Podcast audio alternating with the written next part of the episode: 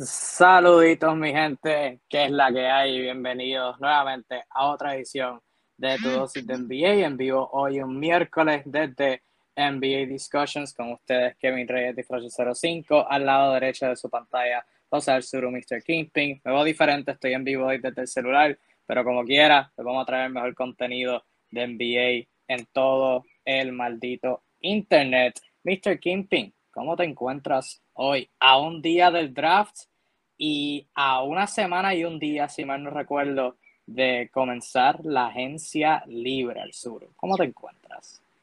¿Qué tal, Kevin? ¿Y qué tal, amigas y amigos de seguidores de NBA Discussion? Que bueno, antes que nada decir que llegamos a los 40k, señores, llegamos a los 40 mil seguidores de la página y gracias a ustedes por seguir impulsando. Ahí, ahí arriba está, está el, loguito con los 40K. El loguito, 40K, 40K, o sea, no es fácil, no ha sido un camino fácil, pero aquí estamos, eh, eh, gracias a ustedes, que bueno, que son nuestra fiel audiencia. Y bueno, como bien decías, Kevin, sí, estamos cerca de, de, los eventos más divertidos este, de, la, de la temporada muerta. Eh, se viene el draft, que va a estar bien interesante, hay mucho talento allí y ya comenzó todo el mercado de traspasos, fichajes, rumores de cara a lo que sea la agencia libre, sin olvidar los sempiternos movimientos también de coach que van, vienen. Así que nada, hay, muchas pequeñas noticias, muchas píldoras que, que deglutir hoy. Sí, hay movimientos de dirigentes que se dan y después no se dan. La semana pasada hablamos bien a fondo sobre uno eh, y pues vamos a dar la extensión de esa conversación ahora, pero claro, tú lo acabas de decir, no podemos comenzar sin antes darle las gracias por ayudarnos a llegar a los 40 mil seguidores. Nos ha tomado seis malditos años desde que yo comencé esta página en el 2016, pero por fin llegamos a 40 mil y seguimos subiendo. Ahora la meta es 50 mil, después 60, después 70, después 80, después 90, después 100 y así sucesivamente hasta que todo habitante en, la planeta, en el planeta Tierra lo siga. Así que este, muchas gracias por todo. Seguimos, seguimos trayéndoles el mejor contenido por ustedes y extensión de ese mejor contenido aquí. Venimos a hablar de un par de cositas que han pasado, un par de rumores, un par de jugadores ya decidiendo que van a optar por la agencia libre y que eso puede significar para su futuro. Así que este, nosotros vamos a hablar de unas cositas, obviamente no lo vamos a cubrir todo. Si tú tienes algo específico de lo que quieres que hablemos, abajo en los comentarios es el lugar en donde lo tienes que dejar. Pero a lo que hizo referencia el sur, tenemos que comenzar hablando de una noticia de última hora. Jeremy Grant por fin fue traspasado, fue cambiado a los Portland Trailblazers ya por varios meses se estaba dando ese rumor. Hoy por fin se concretó el cambio. Un poquito a favor de Portland, eh, es la reacción inicial que se puede tener. El cambio fue por un pick de primera ronda del 2025 vía Milwaukee. Eh, Portland usó el trade exception que crearon con el traspaso de CJ McCollum para eh, adquirir el contrato de Jeremy Grant. Y también este, ambos equipos cambiaron picks de segunda ronda. Eh, de, esta, de este draft en particular, Detroit este, brincó al número 36, ahora Portland tiene el número 46, era inverso. Y también tienen un pick swap eh, de segunda ronda del 2026, donde Detroit adquiere el mejor pick entre eh, la selección de los Portland Trailblazers y los New Orleans Pelicans. Este, así que lo más que Detroit adquirió fue un pick de primera ronda del 2025 y el espacio salarial. Este se debe decir que ahora los Pistons, al cambiar ese, ese salario de 20 millones de Jeremy Grant, 20.3 20 para ser exacto, ahora tienen más de 43 millones en espacio salarial para esta agencia libre. Así que al Suru, ¿Cuál es tu percepción sobre ese cambio? Eh, ¿qué, crees que Portland adquiere en Jeremy Grant y qué crees que, Detroit podría hacer ahora con, ese espacio que adquirieron? Mira, Kev, antes que nada quiero decirles que cuando vi la noticia yo asumí que estaban dando el pick 7 la gente de Portland por Jeremy Grant y dije, oye, sacaron un buen, un buen precio este, la gente de, de Detroit. Luego Naldo me corrige en el grupo y dice, no, ya va, es el pick que tienen de Milwaukee para el 2025. Entonces, en ese caso, claramente ya tenemos todo muy definido. Eh, la gente de Detroit Pistons sencillamente quiere acumular dinero y deshacerse de la pieza más cara, en este caso, obviamente, Jeremy Grant. adquieren el espacio de 43.3 millones de dólares en, el salary cap, que será útil para no conseguir ningún agente libre interesante durante este próximo verano, que es lo que va a pasar, siendo Detroit, Detroit. Y eh, en el caso de Portland, obviamente nos llama la atención porque, como bien saben, eh, debido a ciertas lesiones, Portland prácticamente rozó el tanking de la temporada pasada, por decirlo de alguna manera. Eh, tiempo en el cual desarrollaron jugadores interesantes como Anthony Simmons, perdieron por lesión a Joseph Norkic, que también eventualmente va a ser agente libre. Así que hay un planteamiento interesante sobre lo que pueden hacer. Y en medio de ese mar de cosas, consiguen a Jeremy Grant dando prácticamente nada. Eh, ¿Y en quién tienen a Jeremy Grant? Eh, bueno, este antiguo eh, defensor a hoy en día se considera un arma ofensiva bastante interesante. Es un tipo que puede jugar de triandí, puede atacar la canasta, tiene una velocidad lateral muy buena en defensa. O sea, da un montón de herramientas que, van a ser bien interesantes en un equipo que tiene una tradición de mala defensa desde hace bastante tiempo. Así que es traerle un poquito un elemento que, puede darle eh, un cambio a este quinteto titular de Portland de cara a poder ser más competitivo en ciertas instancias del juego. Así que es un llamado sencillamente a, la fanática de Portland que ha sido tan, tan desilusionada eh, según los últimos años a que no se están rindiendo, que el equipo realmente no va a una reconstrucción tan dura como muchos pensamos, sino que aún tiene ánimos de competir con el material que tiene. Así que eh, se había rumorado en estos días, hoy se hace efectiva la noticia y creo que es una bocanada de aire fresca para toda esa gente del estado de Oregon que ya había perdido como que la fe en que, bueno, se había muerto el, la etapa Lillard y ya, este, el equipo automáticamente se rendía. Así que bueno, veamos qué, viene con, con, el señor Grant, un jugador que a mí me parece muy interesante, que me gusta mucho y además, como le dije a Kevin un par de semanas atrás, estoy seguro que el uniforme le va a quedar muy bien. Sí, la camiseta de Portland tiene un buen color que, le pueda este, quedar bien. A mí, obviamente, la reacción inicial eh, es la misma, como que Portland no dio nada por aquí. Y cuando consigue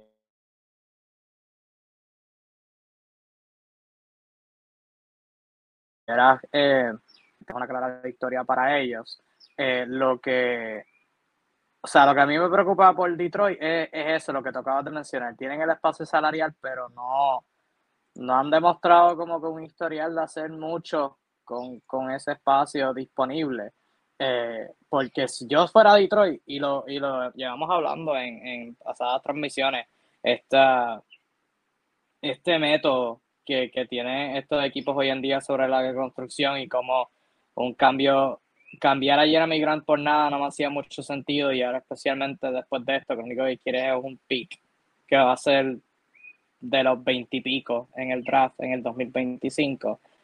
Pues como que no sé, pero tengo, que esperar obviamente para juzgar el, cambio de la perspectiva de Detroit. Pero yo siendo Detroit, teniendo 43 millones en mi bolsillo y ojo, o sea, esto no es 43 millones que solamente puede firmar a alguien en donde su contrato en la totalidad sume 43 millones. No, esto es 43 millones por esta temporada. O sea, que tú puedes firmar a alguien por 9 millones para esta temporada, para, 9, para o sea, tres jugadores por 9 millones, cosas así sucesivamente. O sea, cualquier jugador joven que esté en, en esta agencia libre, yo soy Detroit, yo lo busco. O sea, un Jalen Bronson, Anthony Simons, este, un DeAndre Ayton. O sea, yendo atrás de la lista, alguien como Myers Bridges, eh, alguien como un Colin Sexton, un Malik Monk, un Mo Bamba. O sea, tú nombras un jugador joven y yo fuera de Detroit, yo le zumbo una oferta. Obviamente no lo vas a coger a todos, evidentemente, pero busca a cualquiera, porque tú necesitas talento. Y con este espacio salarial que tiene, es, es para mí inaceptable que tengan una agencia libre como la que tuvieron cuando fue la, la, el año antipasado que firmaron a, Mason Plumley. Mason Plumley y Kelly O'Neill fueron sus como que sus máximas firmas. O sea, eso no puede pasar. Yo no, no necesito roleplay. Yo necesito alguien de talento increíble para jugar al lado de Kate Cunningham. Porque Sadiq Pay, o sea, está cool. Pero como que Sadiq Pay no es como que una segunda opción buena para Kate Cunningham. O sea, que con ese espacio salarial, por lo menos uno a dos, quizás tres, dependiendo de qué tres sean, jugadores jóvenes súper sólidos de la agencia libre, más el pick número 5, estarían bien, bien, bien sólidos. Sí, y en el caso de Detroit creo que les urge un, guard que tenga este al menos una, una, una, capacidad de buscar su propio tiro. Este, yo creo que ya, ya, ya se aprobó de mil maneras y sencillamente el proyecto Killian Hayes no tiene nivel NBA. Y lo digo aquí, lo, di, lo dije desde la, el primer mes de competición cuando llegó a la liga, lo digo ahorita. El chico, el francés, de verdad es una lástima, pero no tiene nivel NBA. Se equivocaron, esas cosas pasan, no hay que jugar a nadie, pero ya hay que saltar la página eh, Cunningham es un gran jugador, pero todavía tiene lagunas en su juego. Eh, todavía le falta mucho, sobre todo medir el ritmo del partido. Y si Detroit quiere empezar a ganar, a cambiar la cultura, necesita otro guard que lo acompañe, que tenga capacidad de meter la bola. Eh, para que al menos cuando Kate no esté tan, no esté tan obligado a ser el que, el que dirija la ofensiva y ejecute también. Así que creo que por ahí deberían ir los tiros en el caso de Detroit. Sería interesante, tú nombraste a Colin Sexton, Colin Sexton que está en una situación rarísima con los Caps y viene una lesión, eh, se va a recuperar pronto, pudiera ser un asset interesante para un mercado como el de Detroit a un precio bastante eh, lógico, digamos. Ah, y en, el caso de Portland, obviamente Jeremy Grant es un buen jugador, no tiene competencia en Portland porque los Blazers este, Quizás con Nasir Little, pues este Nasir Little era el único que como que le daba minutos sólidos la temporada pasada, pero Little se lesionó a mitad de temporada, no creo que esté disponible para el principio, tengo que corroborarlo, pero es lo que estoy asumiendo. Y fuera de eso, Justice Winslow, Greg Brown, eh, Trenton Watford, pues son sólidos, pero obviamente la posición de, de a la pivot titular, alero, este, va a ser de, de Jeremy Grant segura. Y el estilo de juego, pues estoy bien interesado en ver cómo encaja en Portland, porque como tú lo dijiste, al principio de su carrera más un 3D, sus mejores años vinieron siendo un 3D en Denver, y ahora pues tuvo esta evolución siendo un jugador este, de isolation en Detroit, y tuvo unos buenos números, pero cuando te pones a, analizar este, las estadísticas de sus porcentajes a media distancia y en jugadas en isolation, pues el porcentaje no era tan bueno por decirlo así. O sea, para darte un ejemplo, las últimas dos temporadas, o sea, las dos que jugó con Detroit, de 10 a 16 pies del canasto, que es como media distancia, o sea, el es como la media distancia. El año pasado lanzó 24% en esa área y el año antes de ese eh, lanzó 36% en esa distancia. O sea, es que mm, lo que, lo que lo ha ayudado es el volumen de tiros eh, en, esos, en estas dos temporadas que estuvo con Detroit. O sea, que como que no era eficiente en esos tiros, pero con el alto volumen que estaba tirando, pues como que eso le ayudaba a verse un buen jugador y pues eh, o sea, a verse mejor de, lo que, de lo que estaba jugando, por decirlo así. Y pues yo creo que estoy muy interesado en ver cómo encaja eso, especialmente con Lillard, si Anthony Simon se queda, este, con Josh Hart, que estuvo jugando muy bien en la segunda mitad con Portland. Estoy bien interesado en ver qué estilo de juego eh, vemos con Jeremy Grant y si quizás la eh, menor cantidad de esos tiros que tomó en Detroit, pues los puede mejorar ahora, ahora en Portland. Este, pero entonces sí, hablando de Detroit, mm. evidentemente, pues esperamos que, que puedan hacer algo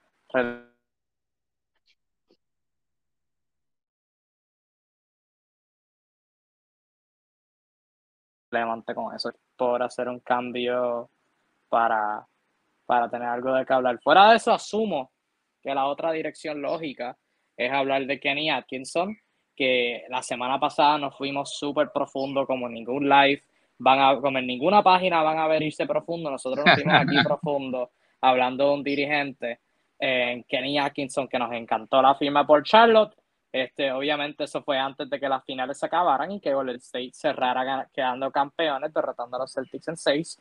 Y luego de eso darse, pues parece que a veces dicen que el dinero habla, en esta ocasión creo que es que el anillo habla, y pues Kenny Atkinson ha optado por mantenerse como el top asistente de Steve Kerr en Golden State, este, optando por no ser el dirigente de los Charlotte Hornets.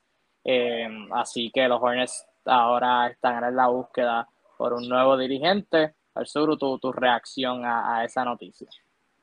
Bueno, triste porque de verdad queremos ver a Kenny Atkinson nuevamente como coach principal. Decíamos que, que lo merecía.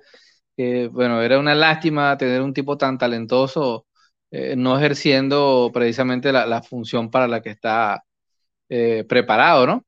Sin embargo, podemos entender, ¿no? Podemos entender que, quedarse como asistente en un equipo eh, que, está en, el medio de lo que sería una dinastía, con todo lo que acarrea eso, de la mano de Steve Kerr, que ya se ha ganado un sitial, sitial importante entre los coaches de, la historia del NBA. Increíble que hace ocho años era un debutante. Hoy en día hay que decir que Steve Kerr tiene un, un, espacio propio en la historia de este deporte. Eh, no, no, es una mala situación para él tampoco. Este, ha decidido esto.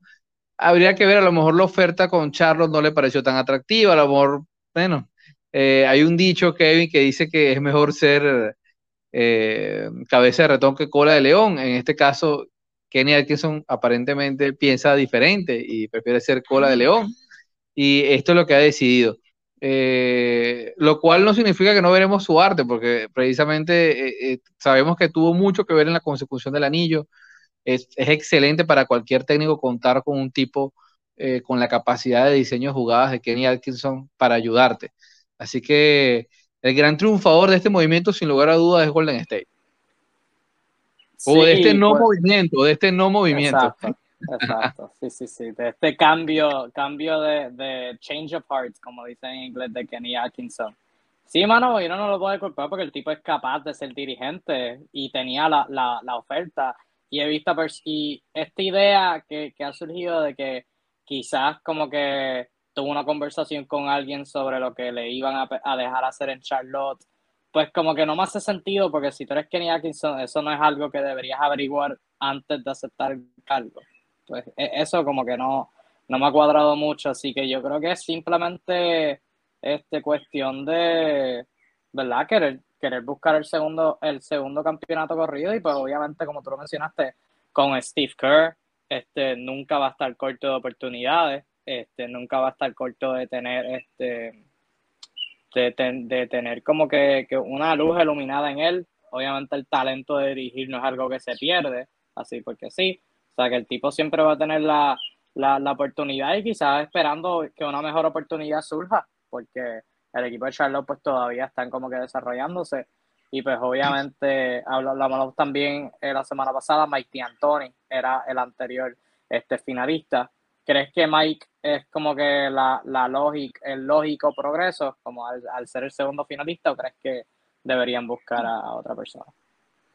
Bueno, ya, ya habíamos hablado algo de eso, que, sería la otra apuesta, ¿no? Este, ese es el todo o nada. Eh, traer a Mike Anthony lo aseguro que nos va a traer o, mucha diversión o un fracaso estrepitoso. Aquí no hay, no hay medias tintas. Sin lugar a dudas, sería divertido ver qué puede hacer Mike Anthony con todo su conocimiento, con, su staff, este, con un equipo que cuenta con la Melo Ball dirigiendo eh, las jugadas. Sería genial porque es la clase de jugadores a la cual eh, Mike históricamente le ha sacado no el máximo rendimiento, no le ha sacado el mil por ciento del rendimiento. Así que eh, eh, sería divertidísimo ver qué podría pasar ahí. obviamente estaríamos hablando de un equipo que, que va a correr la bola siete segundos o menos y ese tipo de cosas que ya sabemos, no, de Anthony no va a inventar la rueda, él va a hacer lo que sabe hacer, que es ese baloncesto ultra ofensivo que lo ha caracterizado durante los años. Y hay jugadores que pudiesen, pudiesen eh, este, hacer algo divertido con ese tipo de baloncesto, ¿no? Eh, ¿Será la opción que tome el señor Jordan a la hora de firmar? No lo sé, pero al menos sí te digo que sería la más divertida, la más interesante de ver. Así que no estaría de más un último cafecito de, de Mike D'Antoni en, en la liga, que bueno, hay que recordar también que es el segundo técnico más longevo de la NBA en este momento. Después de Popovich, la segunda persona en edad eh, eh, es Mike D'Antoni, así que probablemente no lo veamos tanto tiempo más en la liga. Sería, sería divertido ver unos últimos cafecitos en, la mejor liga del mundo con el equipo de Charlotte. Sí, esa precisamente es mi preocupación. Este Mike tiene 71 años y cuando pues yo miraba como que posible dirigente de Charlotte, pues yo pensaba alguien que pudiera estar más de como que 3, 4 temporadas y ayudarlos a llegar a ese próximo nivel de playoffs y ahí entonces te traes a alguien como un D'Antoni que esté probado en ganar y los lleve a ese próximo nivel. O sea, no al revés, no traerte a D'Antoni para que para tratar de llevarlos a ese próximo nivel, porque después de mi Tony, o sea, la búsqueda de un dirigente es cuestión de progreso. O sea, hay pocos casos donde tú te consigues a un dirigente que te lleve de reconstrucción a competir en los playoffs, a ser un, equipo serio, a ganar un campeonato. O sea, siempre es, es una etapa. O sea, va a haber un dirigente que te va a llevar de etapa A a etapa B. Pero va a haber otro que te va a llevar de etapa B a C y hay otro que te va a llevar al campeonato. Por ejemplo, Golden State, yo creo que es el ejemplo perfecto. O sea, alguien como Mark Jackson ayudó a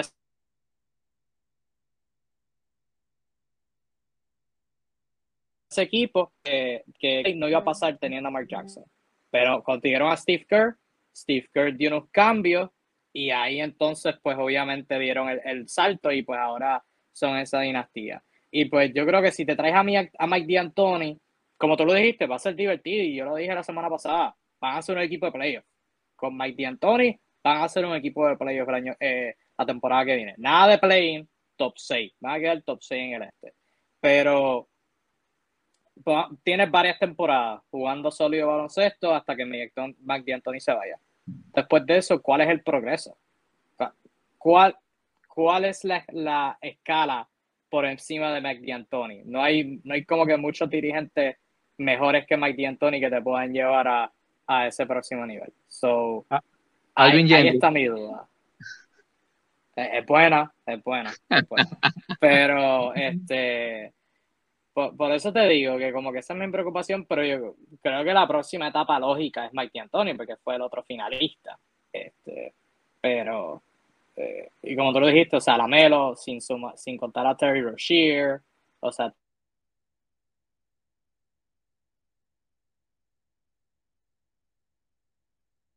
tienen bastante bueno.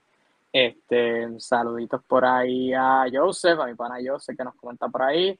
Este, que Golden State no va, a, no va a volver a quedar campeón por varios años más. Yo estoy en completo desacuerdo con eso. Este, Así pensamos hace dos años. y mira con los que nos salieron.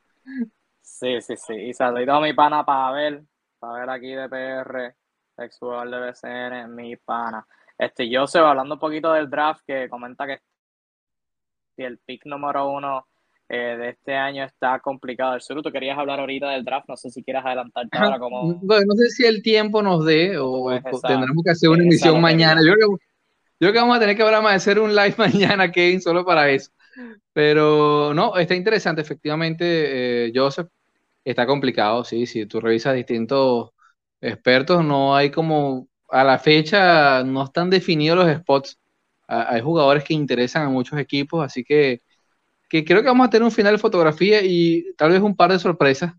Este, gente que se, que se quede muy atrás y gente que avance unos cuantos, unos cuantos inesperados. Así que eh, vamos a ver si luego de otras noticias que, que, que tenemos que generar nos da el tiempo para hablar del draft. Sí, quizás hagamos un live después del draft o algo así. No sé, pendientes a eso quizás. Este, saluditos a Guillermo López, que nos manda saludos, saluditos Guillermo y saluditos a todos los demás que estén sintonizando.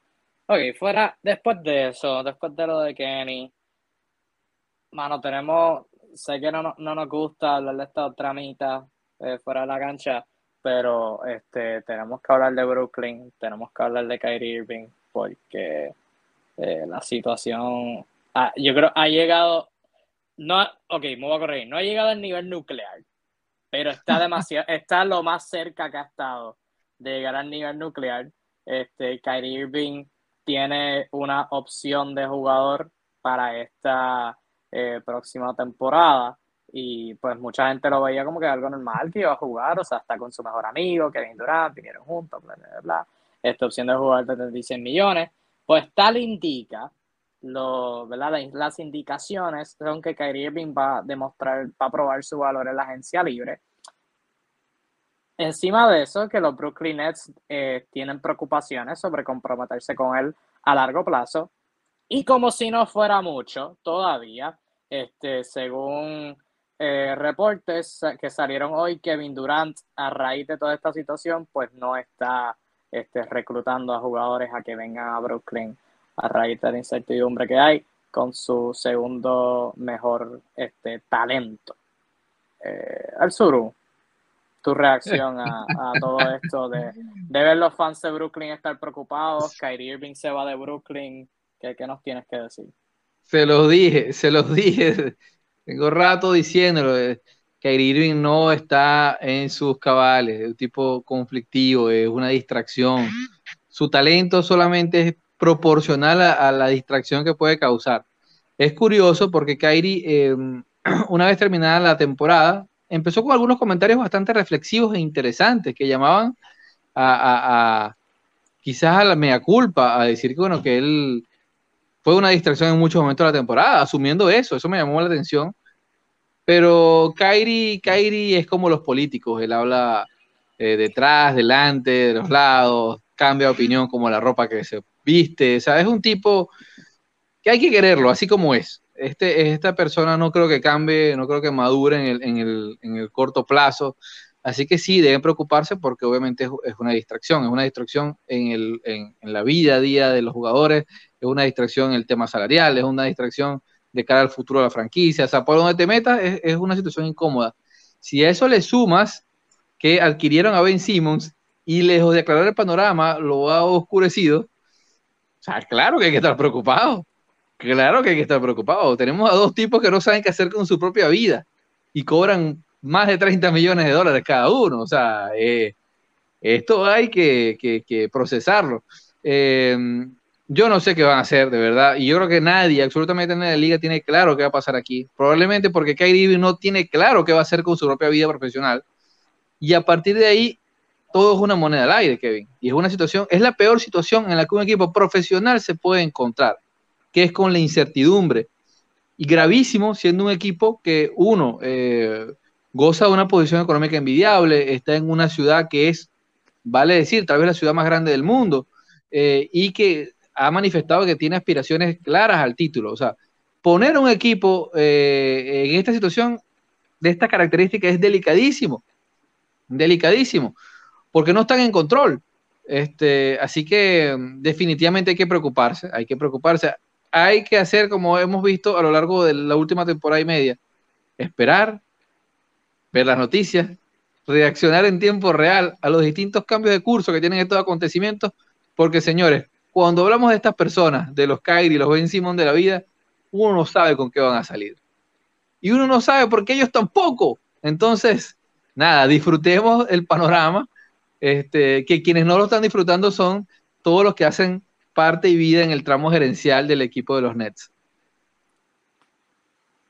Si tú eres Kevin Durant, eh, tú aprendiste la lección, una lección bien importante en la vida que todo el mundo debe tener, y es que no puedes confiar en todos tus panas.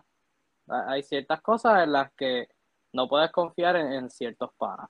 Este, y Kyrie Irving podrá ser una buena amistad, un buen jangueo, un buen ser humano, y esto que decir lo otro.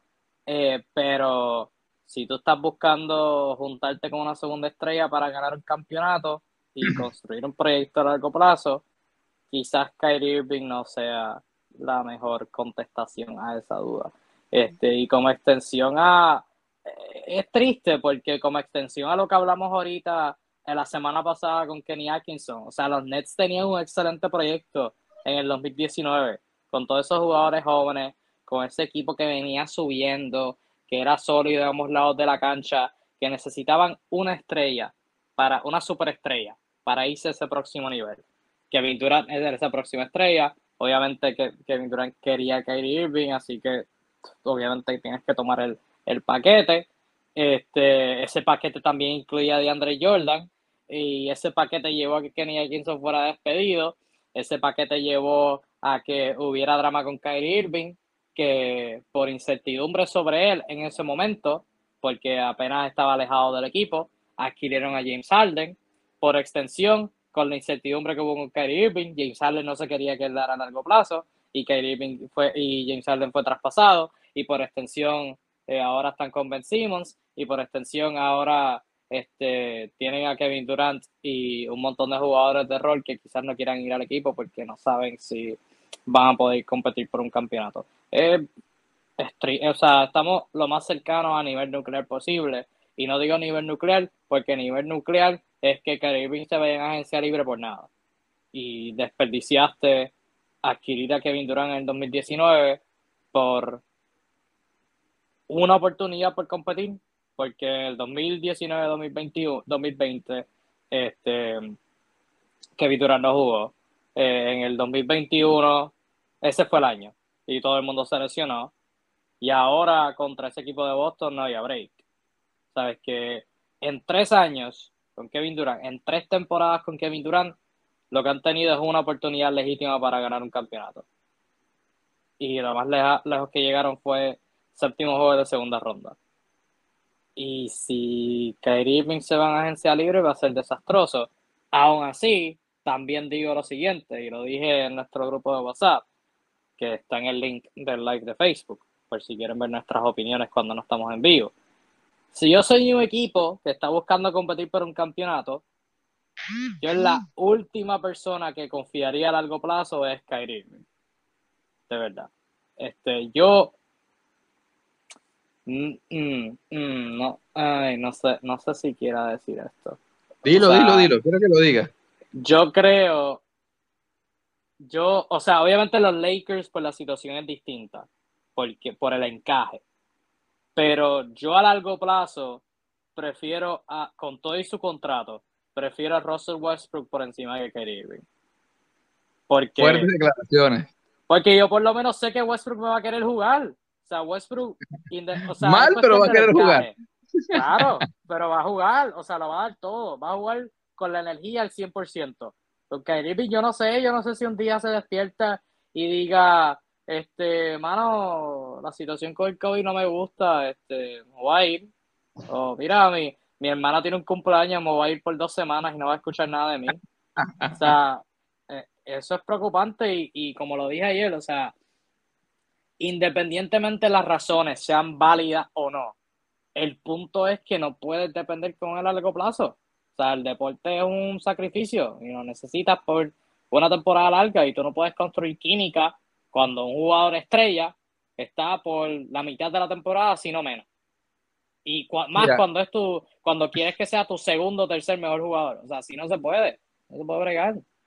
Eh, y, mira, indudablemente el tema de Brooklyn eh, eh, es delicado porque tienen mucho talento, pero a nivel de personalidades, fíjate, tanto es así que tienen estos personajes tan complicados de manejar, así como tuvieron a Harden, que no es una joyita precisamente, así como ahora tienen a Ben Simon, que es otro caso perdido, como tienen a Kyrie Irving, que ya hemos hablado hasta el cansancio de sus infinitas situaciones y, e intereses fuera del tabloncillo pero se nos olvida que Kevin Durant en sí mismo es una especie de, y me perdona palabra, pero es un idiota.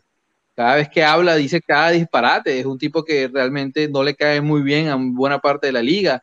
Eh, es un tipo que, bueno, puede llegar a ser bastante odioso con la prensa en algunas ocasiones. Es un tipo que de alguna manera se ha ganado enemistades de, los quienes fueron sus compañeros en un momento determinado. Es precisamente lo contrario de un tipo fácil, es un tipo que tiene un nivel importante de, de, divismo. Es, es, una persona que se crea cuentas falsas de redes sociales para contestar a la gente.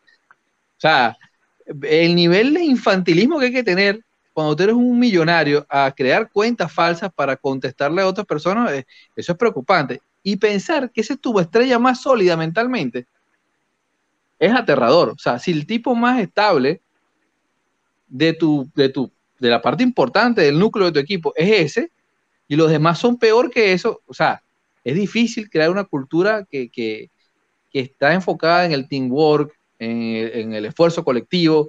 Y allí es donde Brooklyn creo que necesitan más que talento. O sea, talento tiene, eso nadie lo va a discutir. Pero la química, ¿dónde está?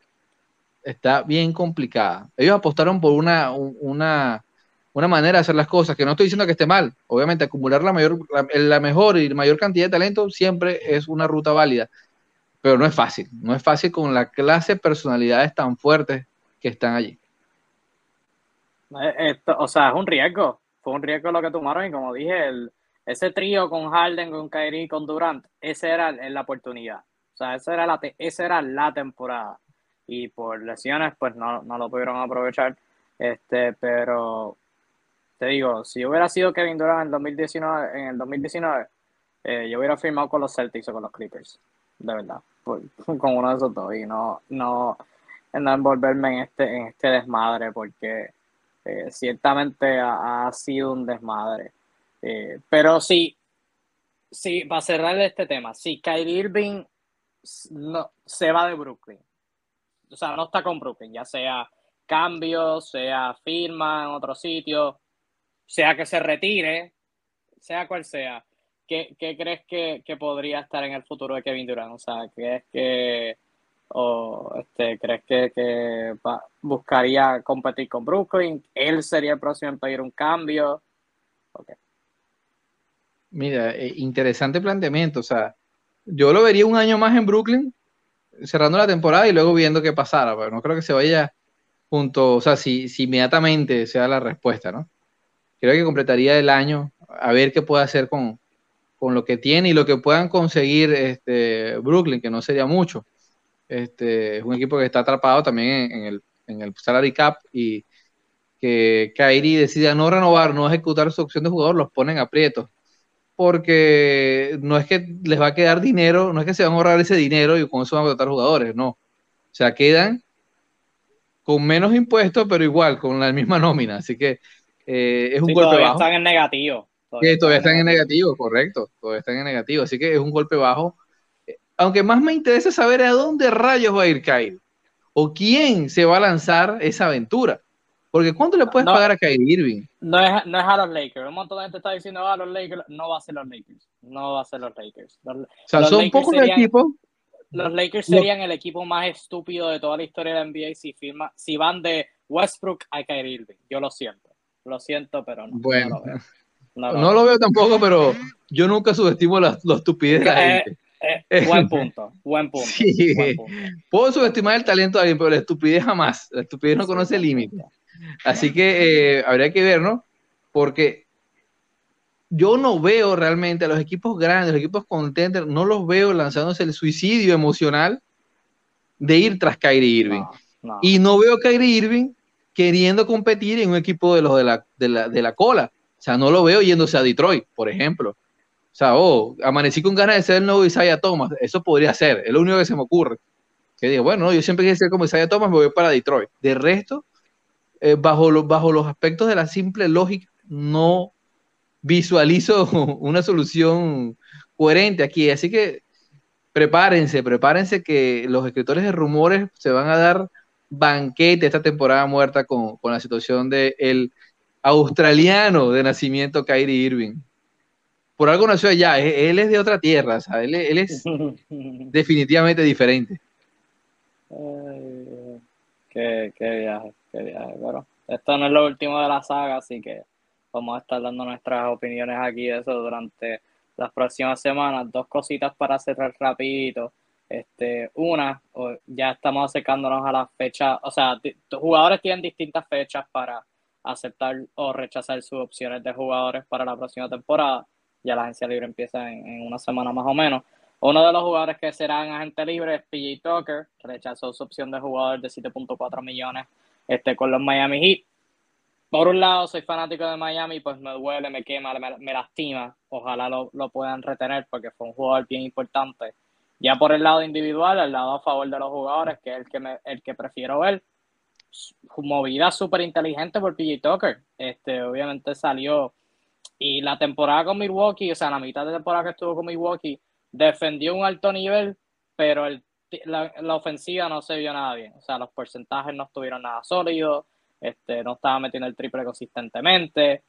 Y hoy con esta temporada pasada con Miami, completamente distinto. O sea, este, se, tiene, se tiene que dar crédito a, lo que sea que Miami tiene ahí para, para rejuvenecer a los jugadores, a todos los que tienen, porque encuentran una manera, no sé cómo lo hacen, no sé el secreto que tiene para Riley y ese corillo, este, pero PJ Tucker se vio completamente distinto, se vio súper rápido, este, se vio involucrado en la ofensiva y yo, se demostró que todavía puede estar anotando el tiro, que tiene una buena flotadora, que puede crear este, y que todavía puede defender un alto nivel.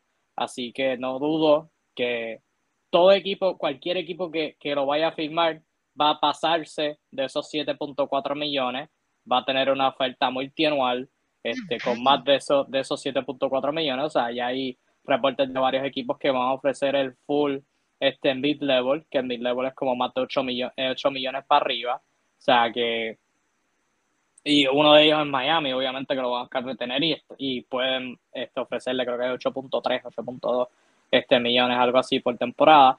Así que movida súper inteligente por Pillito que no va a estar corto de, equipos eh, contendores que sí, que sí les haría falta un PJ Tucker este, y sí lo estarían buscando. ¿Tú, tienes algún pensar sobre, sobre esa situación? bueno, rapidito, ¿no? Eh, el curioso caso de PJ Tucker, un tipo, bueno, un renacido de este deporte, a sus 37 años se da el lujo de hacer este movimiento que si bien Ahorita lo analizamos en frío y es como dice Kevin, es una jugada muy interesante, ya tiene el interés de mucha gente. Eh, tiene 37 años, repito, o sea, eh, hay que tener mucha confianza en sí mismo para tomar este tipo de decisiones porque a, priori fue una sorpresa. Lo lógico era quedarse eh, con ese año en Miami, que es un gran equipo. Él ha tomado el riesgo y ya tiene el interés, tiene, tiene, tiene sabiendas de que hay gente que está dispuesta a ofertar por más años. Y siendo un tipo de jugador que es PJ Tucker, que es un tipo que hace de todo un poco, un defensor, un jugador pegamento, es interesantísimo que logre tener ese cartel a la edad que tiene. O sea, de verdad yo creo que es un caso digno de estudio porque esto no se ve muy a menudo, mis amigos. A esta edad la mayoría están tirando la toalla, eh, otros, bueno, se perdieron sus habilidades y PJ Tucker se mantiene haciendo lo que mejor sabe hacer, que es un poquito de cada cosa. Saluditos a Gabriel Román por ahí por los comentarios, este pana mío, pero fíjate, yo lo veo inverso a lo que tú acabas de decir. Yo creo que el riesgo hubiera sido quedarse esta temporada, porque va y Dios quiera que no, le pasa algo malo, baja el nivel. O sea, entrar a con 38 años a agencia libre hubiera sido más riesgo que ahora los 37, después de una temporada así como la que tuvo en Miami, súper buena, asegurar un contrato multinacional que sería quizás el último de su carrera. Esto, esto es como que lo más, lo más fructuoso que yo veo para Pillito, que el riesgo hubiera sido quedarse para mí. Son visiones, ¿no? Son visiones. Yo creo que a esta edad, en cualquier momento se te puede dañar la carrera, pues. Ya es un tema de que todos los días es un riesgo. Pues. Cabrera está comentando que al parecer vuelva a los Bucks. Podrían. Este, los Bucks tienen que este, primero asegurar a Bobby Portis, yo siendo ellos, este, porque Bobby Portis también, también tiene una opción de jugador y según los reportes va a probar su valor en la agencia libre, de nuevo jugador inteligente, asegurar el cachín y el dinerín, este es lo más inteligente siempre. Este, aparte de eso, Milwaukee y Vaca yo creo que no vuelve. Este, podría, Milwaukee es un destino. Milwaukee es un destino, Miami es un destino. Filadelfia por la conexión de Harden y, y Murray es un destino. Brooklyn lo dijeron, pero con lo que está pasando con Kyrie Irving, no sé si Pillito que esté tan tentado a ir para allá. Hay muchos buenos destinos, hay muchos buenos destinos para Pillito que no va a estar corto de jugadores interesados. Igual que este jugador que de sorpresa para mí pide un cambio, con esto cerramos. Kenyon Martin Jr., jugador alero joven de los Houston Rockets, apenas 21 años de edad, entrando ahora a su tercera temporada, pidió un cambio de los Rockets. Al parecer, este, falta de minutos, este, quizás viendo que, que Houston con su con los picks que tienen en este draft, tienen el tercero y tienen otros dos más en la primera ronda, quizás está viendo este, el futuro y que van a seleccionar eh, jugadores que le van a quitar minutos. La temporada pasada promedió 8 puntos, 3 rebotes, este, lanzando 53% del campo, 35% de 3 y 63% de tiradas libres en 21 minutos. O sea, los minutos bajaron. Jugó 23 como novato, 21 eh, la pasada temporada como jugador de segundo año. Quizás hubiera estado en menos.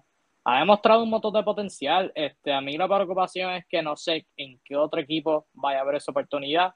Quizás un OKC de la vida, porque Este, equipos contendores no creo que se vayan a dar el lujo con él, pero ha tenido sus momentos. O sea, ciertamente ha tenido sus momentos donde este, bien atlético, se ve como un buen rebotero para alguien de su posición, lo que mide es de 6 pies con 6 pulgadas. Este, o sea, ha tenido sus momentos cuestión de seguir desarrollándose.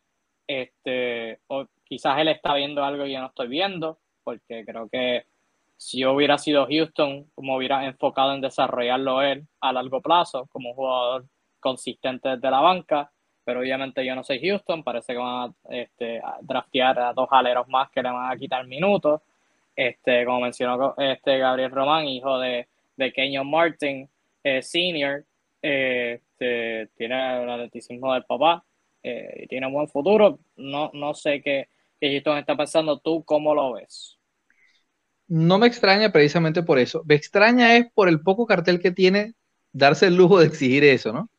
Eh, eso es lo que me parece raro, ¿no?